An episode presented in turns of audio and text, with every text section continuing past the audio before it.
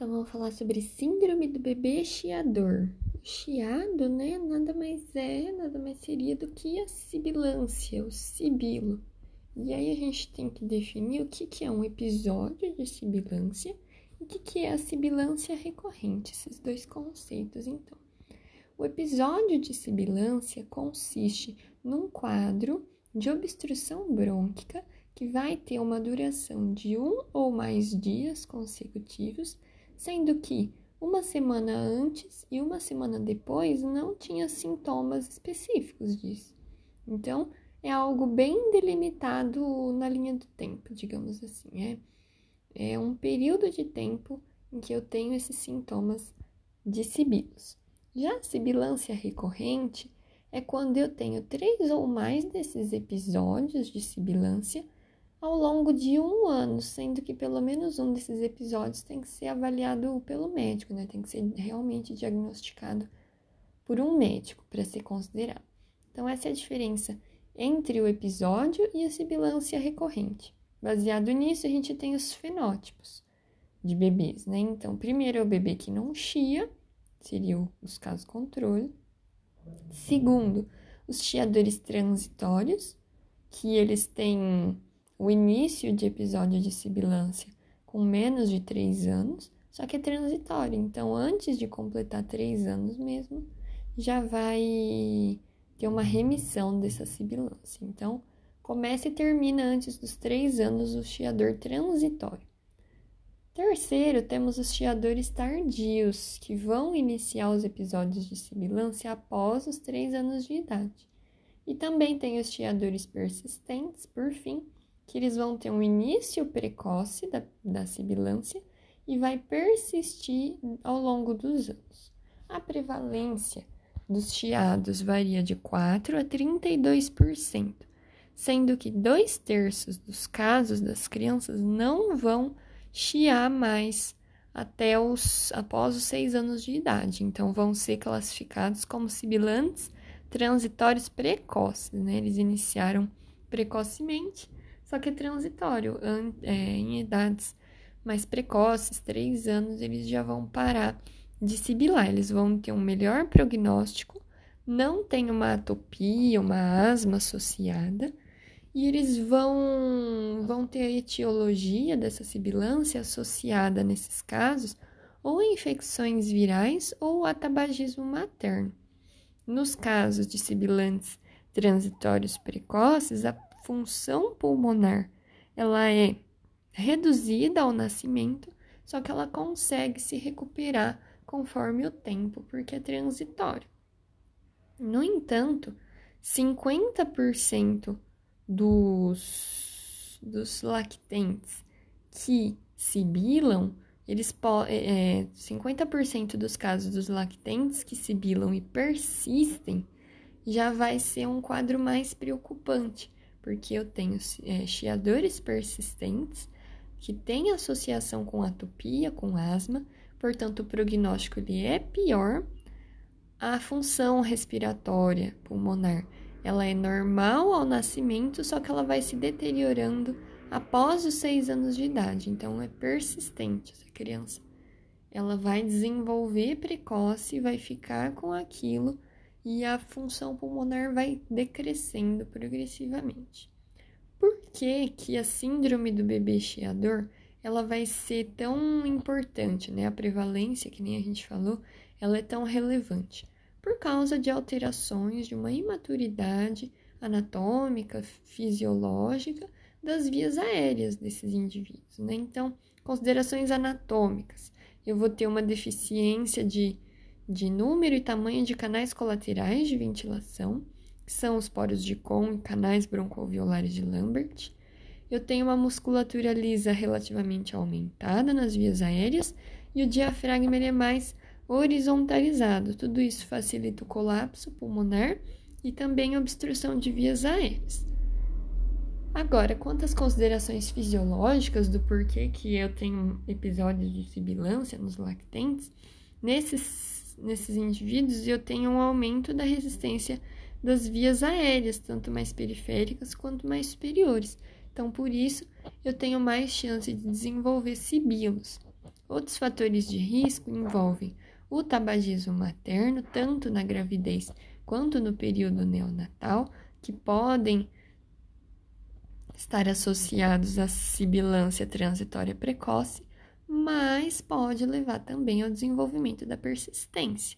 Outros fatores de risco podem incluir a hipertensão materna na gestação, baixo peso de nascimento, prematuridade, o histórico de asma, de atopia na família é um indicador de mau prognóstico, que essa criança tem mais chance de desenvolver asma, com redução progressiva da função pulmonar. Eu tenho também a questão da infecção. A infecção ela é muito relevante. Um primeiro episódio de sibilância associado a quadro de infecção de via aérea inferior vai sugerir para a gente a bronquiolite, que em sua maioria dos casos vai ser de origem viral. Já já a gente vai especificar melhor. Agora, se eu tenho uma história de sibilância, tosse, dificuldade respiratória, que, que vai associar com ar frio, com poeira, isso chama mais atenção para uma hiperreatividade de vias aéreas, para uma atopia. E também, é claro, quando eu tenho um relato familiar, eu vou, vou favorecer então esse diagnóstico de sensibilização alergênica sempre fazer como diagnóstico diferencial se a criança está sibilando, agudamente pensar em aspiração de corpo estranho, principalmente se for uma criança menor, né? Existe sempre essa possibilidade. Quando eu tenho uma associação logo após as refeições, eu tenho eructações, regurgitações, irritabilidade, eu tenho que pensar na doença do refluxo gastroesofágico como causador aí indireto desses sibilos. Pensando em outros diagnósticos mais raros, eu posso ter esteatorreia, déficit de, de, de crescimento, né?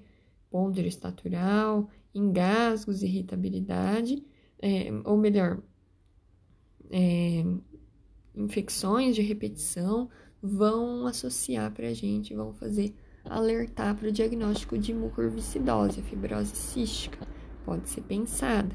E também raro, mas numa criança prematura que teve necessidade de ventilação mecânica prolongada, pensar também em displasia broncopulmonar.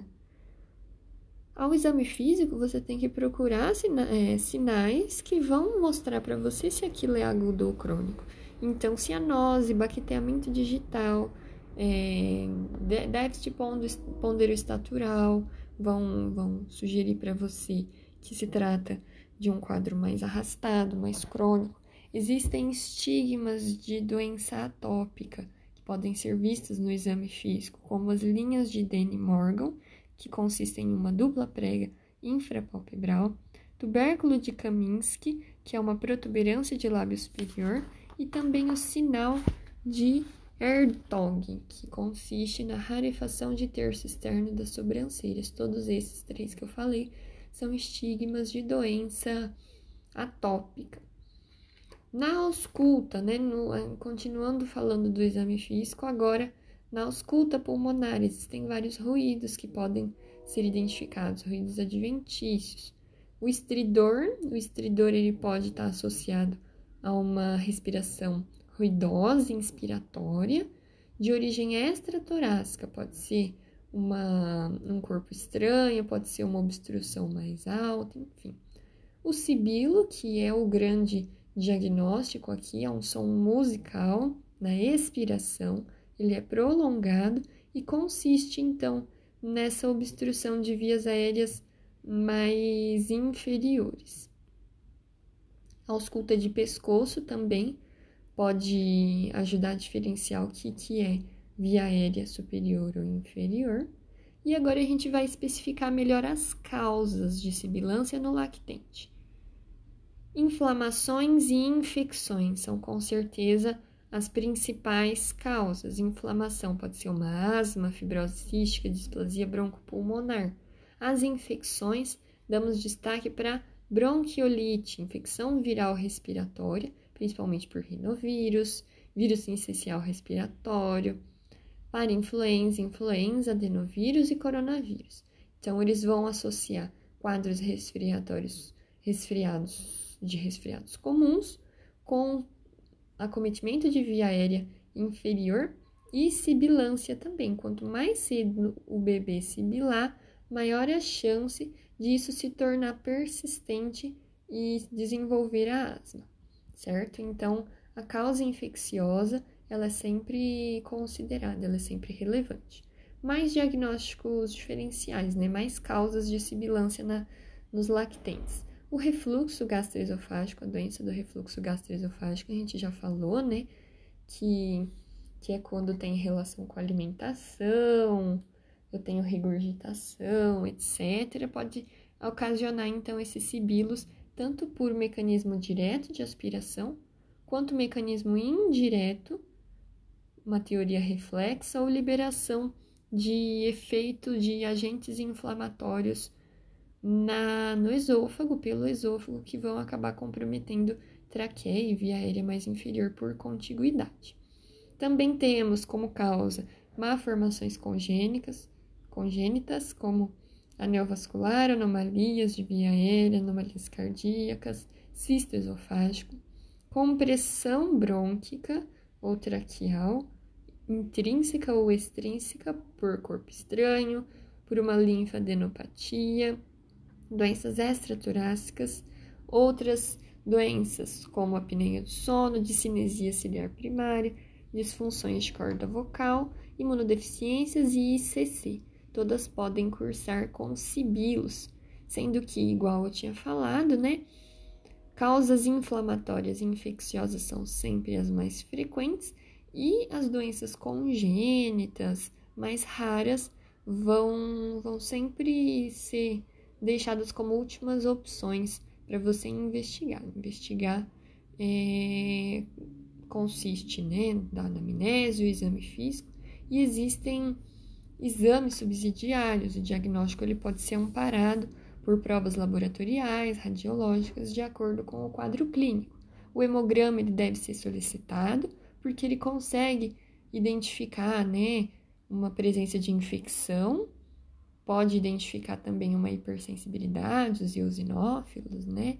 Eles podem estar associados a quadros atópicos eu posso ter a identificação do vírus também de maneira laboratorial para fazer diagnóstico de bronquiolite. Posso fazer uma prova para micoplasma, que é um microbiano é, de ocorrência rara, porém agressiva quando presente, então pode ser solicitado uma soroaglutinação.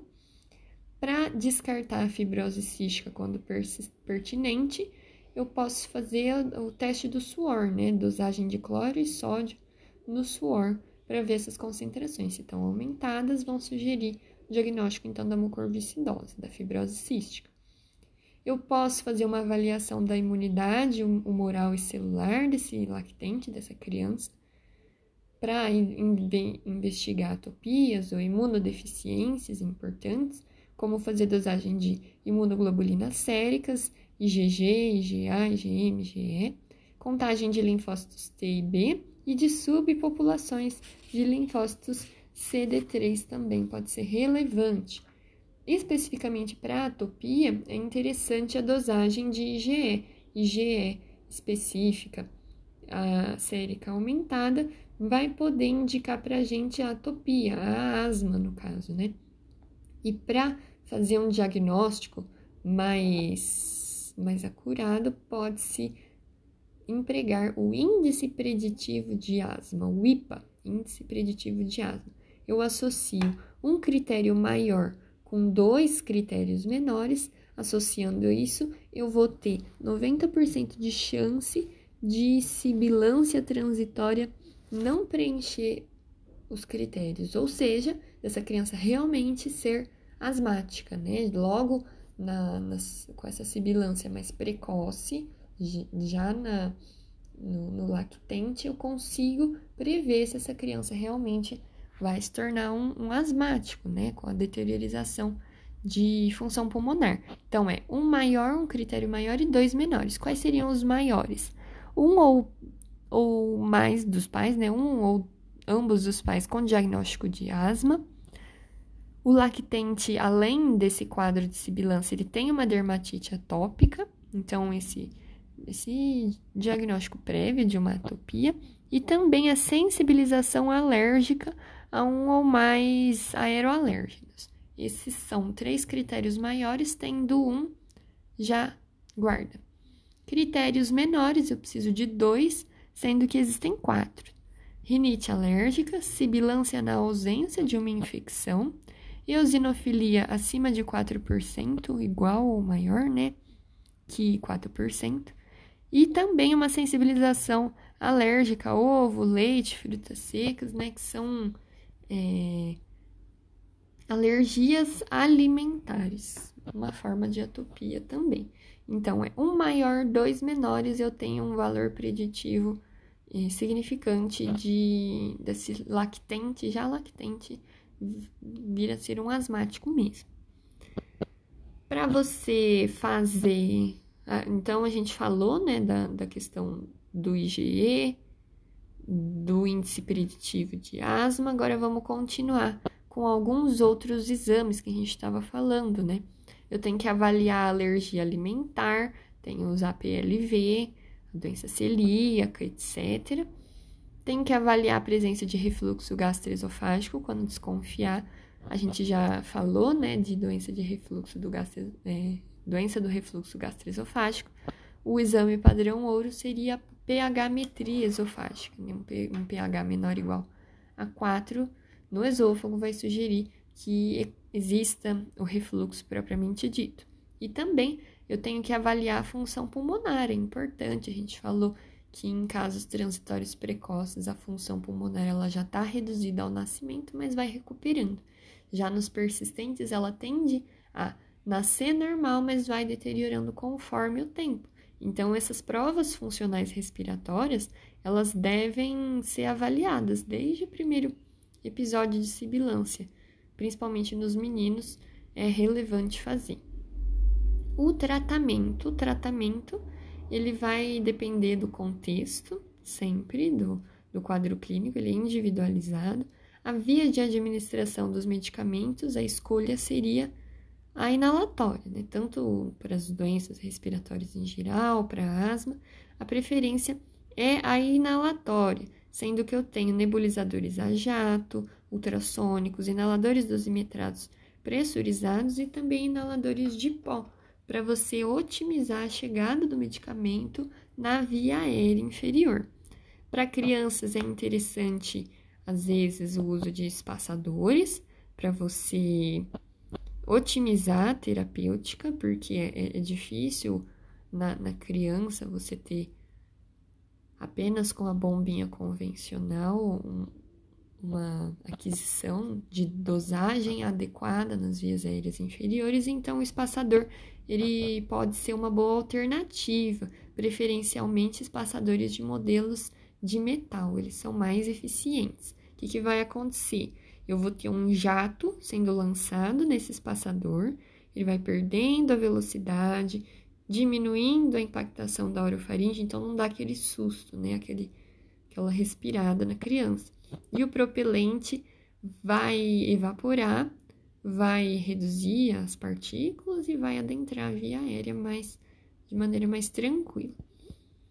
Quando eu não tenho um diagnóstico definitivo na criança, não consegui chegar porque exatamente ela está sibilando, eu vou tratar como se fosse um asmático. E aí, a conduta desse tratamento, preferencialmente a via inalatória, vai ser dis distinta de acordo com a cronicidade, com as crises agudas, etc.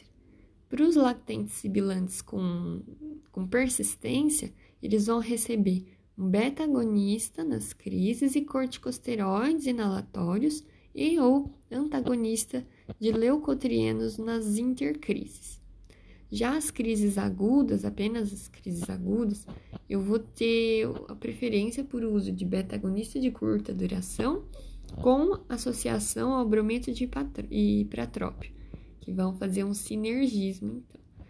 Os corticoides inalatórios, eles vão ser utilizados de acordo com gravidade, por exemplo, sintomas contínuos ou mais que duas vezes por semana, crise que, que ocorre mais que duas vezes por mês, lactentes que apresentem um evento ameaçador à vida com função pulmonar anormal entre as crises, sibilância grave ou moderada, se eu tiver uma persistência ou uma persistência após bronquiolite viral aguda, e uma sibilância persistente após alta de UTI devido à insuficiência respiratória aguda. São todos fatores que vão indicar gravidade e aí o corticosteroide inalatório ele está indicado.